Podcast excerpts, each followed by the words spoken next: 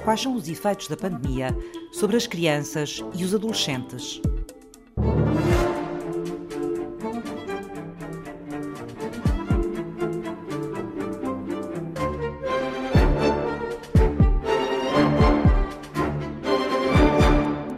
Nas crianças e nos adolescentes temos que sempre ver como é que é a relação familiar. Se a relação familiar, particularmente durante o confinamento, foi feita através de compreensão mútua, ausência de crítica, respeito uns pelos outros.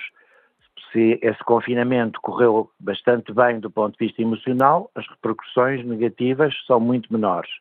Se, pelo contrário, o ambiente familiar foi caracterizado por violência, crítica, mal-estar, as repercussões são maiores. Daniel Sampaio é psiquiatra especialista em terapia de adolescentes. As repercussões são, sobretudo, em termos dos quadros de ansiedade e depressão, que têm vindo a aumentar nos últimos tempos, porque a situação de privar as crianças e os adolescentes do convívio com os amigos e do ambiente da escola é evidentemente em si uma coisa negativa. Os adolescentes ainda mais, não é? Porque os adolescentes, para além dos contactos que têm na escola, precisam de conviver com os seus amigos. É uma época do, de amor, de sexualidade, de novas experiências, novas emoções e, portanto, ter os adolescentes fechados em casa é um grande risco para a sua saúde mental. A mim impressiona muito que ninguém se dirija aos adolescentes com mensagens específicas, porque a mensagem atual de que eles podem sair com precaução não chega. É preciso explicar, por exemplo, que há situações de, de gravidade, de Covid em, em pessoas jovens, Portanto, eles não estão isentos de, de, terem uma situação de perigo, para além de poderem contagiar outras pessoas quando estão assintomáticos. Mas é preciso fazer políticas dirigidas à juventude, que têm faltado. Perceber que não podemos continuar a fechá-los, que é essencial para a sua sobrevivência psicológica, é esse o termo, sobrevivência psicológica, e temos que os ajudar a viver com o vírus, que vai manter-se durante bastante tempo, com cuidado, do ponto de vista sanitário, mas também respeitando a necessidade que eles têm de conviver. Então, mas como é que podemos não os fechar Uh, e ao mesmo tempo desconfiná-los, digamos assim, em segurança, tendo em conta que as dinâmicas das crianças e, sobretudo, dos adolescentes são muito diferentes da dos adultos, não é? Em todas as políticas dirigidas à infância e à juventude, a primeira coisa a fazer é ouvir as crianças e os jovens. São eles próprios que vão encontrar resposta à questão do vírus. É preciso pôr alguns deles a falar sobre o cuidado que se pode ter. Isso só se faz ou através de líderes, líderes de comunicação que eles respeitem, ou através de próprios jovens que veiculem essas mensagens diretamente aos outros jovens. É um trabalho que não está a ser feito em Portugal e é pena que não seja, porque vamos ter muito mais infecções em gente nova e vamos, sobretudo, criar esta situação que não faz sentido, quer dizer que podem sair com cuidado, mas não trabalhar a forma como eles vão sair. Por exemplo, as crianças pequenas usarem máscara não faz sentido. E há muitas crianças pequenas que estão a usar máscara e estão a usar mal a máscara, evidentemente, mexem na máscara constantemente.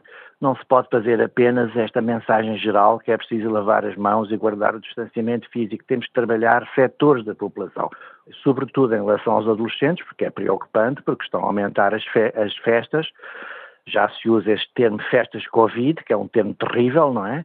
Eh, e que são fontes de contágio e de espalhar a doença, nós temos que atuar junto dessas pessoas e, e trabalhar com elas a forma de conviverem ao ar livre, com distância, nos parques da cidade, em esplanadas, e é preciso também advertir sobre o risco do álcool em relação à saúde mental, porque as pessoas estão a beber mais, sobretudo quando estiveram confinadas, e o álcool tem muita repercussão, sobretudo sobre o cérebro das pessoas. E, portanto, também temos de ter aí uma ação preventiva específica em relação ao álcool que eu também não vejo estar a ser feita.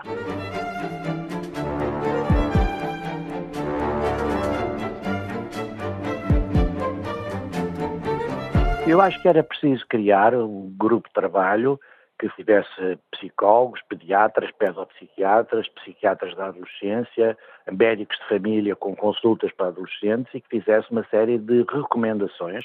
E, como eu dizia há pouco, esse trabalho ser feito também a partir dos próprios interessados. É muito interessante ouvir as crianças adolescentes falarem sobre o vírus, porque uns têm muito medo, outros não têm medo nenhum, portanto é preciso trabalhar com eles o significado do vírus e desta fase, sobretudo, a repercussão dos novos relacionamentos em termos da saúde mental.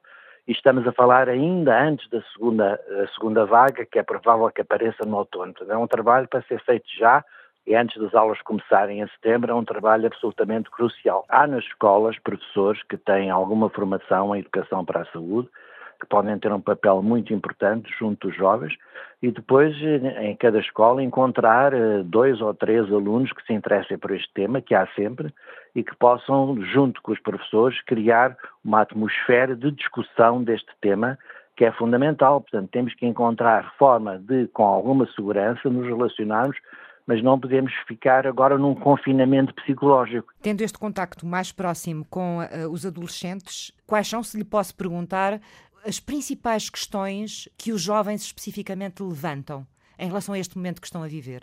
Bom, em primeiro lugar, o medo do contágio, porque eles têm uma noção de risco que é diferente dos adultos, portanto, eles não avaliam bem o risco e por vezes correm corre risco nessas festas, nesses convívios que falámos há pouco, mas muitos têm medo e muitas vezes apagam o medo através do álcool.